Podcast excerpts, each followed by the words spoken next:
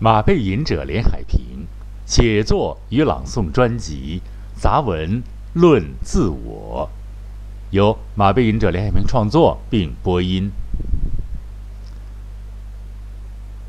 马背吟者曾经写过一首小诗，啊，用了好几个意象来形容自我，因诗歌语言较灵活，显示出来的意思。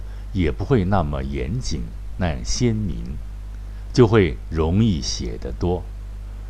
但如果真的谈谈自我，可就是绝非易事了，啊！自我的理性成分可能要更大一些。每个人清醒的意识，不不仅会感受到躯体的真实，同样也会观察到。适宜的判断和不恰当的思维活动，于是自我就会像一位长官一样来分配这些个混沌不清且掺和在一起的念头。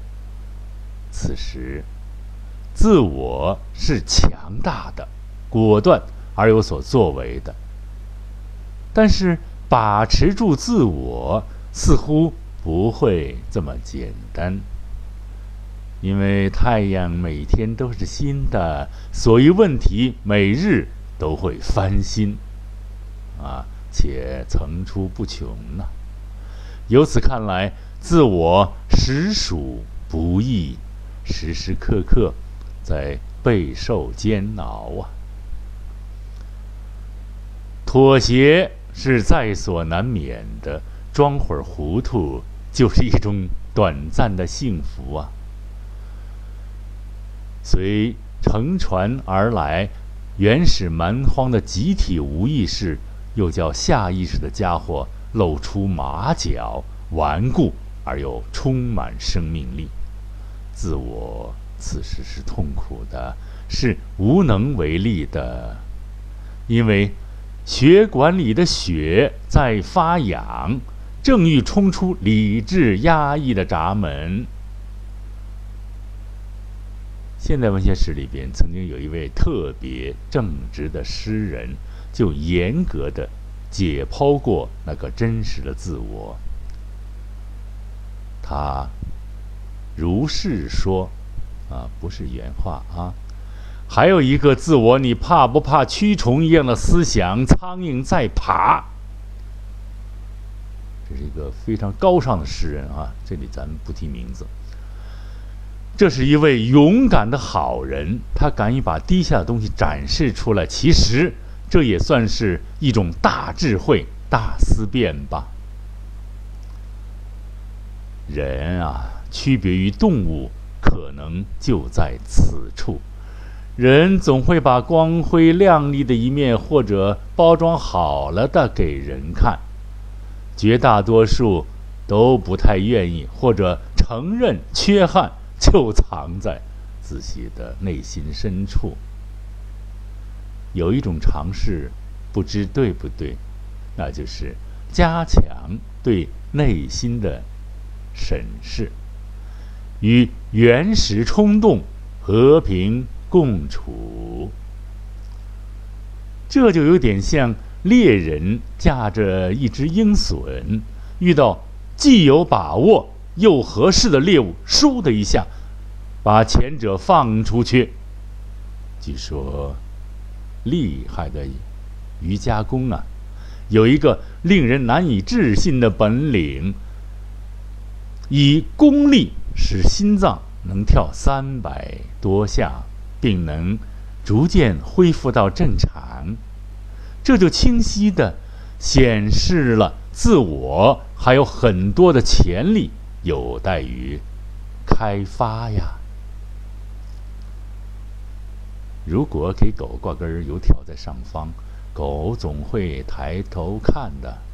啊，请原谅这一比喻可能俗不可耐。这一原理如被特别聪明的利用，正如古时候一句词儿。叫做上智下愚、蛊惑猖獗的时代历历在目，曼妙的口号在激励人们前进。那一个总想脱离实际，在山巅遥遥召唤的梦境中找，也总会让自我失魂落魄，总在感叹愧不如人呐。卑鄙是卑鄙者的通行证，高尚是高尚者的墓志铭。看呐，在那蓝色的天穹上布满了死者痛苦的倒影。这句话道出了一个真理，尊敬的诗人啊，在这里请理解粗俗的理解。一定要、必须要的绝对化、高高在上的诱惑，可能正在把你引入地狱之门。还有一位诗人，也曾写过一句顺口溜，啊，还有一位诗人，也曾写过一句顺口溜：不左不右安居中，不偏不倚真英雄啊！选择一条中间道，看来可行。请别再去可笑的选择崎岖高耸的山脊，放下高度，走一条坦坦的康庄大道吧。不要怕人家给你戴上一顶庸俗的帽子，也许他正可以为你遮挡炽热烧灼的阳光呢。要给自我找一个合适的位置，国外就有一位心理大师，啊，是一位大师级的，大家都知道这个名字，自我本我的发明者，就不提他名字了啊。曾很生动形象的形容自我所处的位置，心理位置。啊，真正能说明白人的心理活动、心理矛盾，是那位二战前的犹太人。有哲史家就肯定地指出，前者还真说出了点道道，把莫衷一是、概念混乱的人类的潜意识活动，解析为几个明确的层次。其如是说，就好像啊。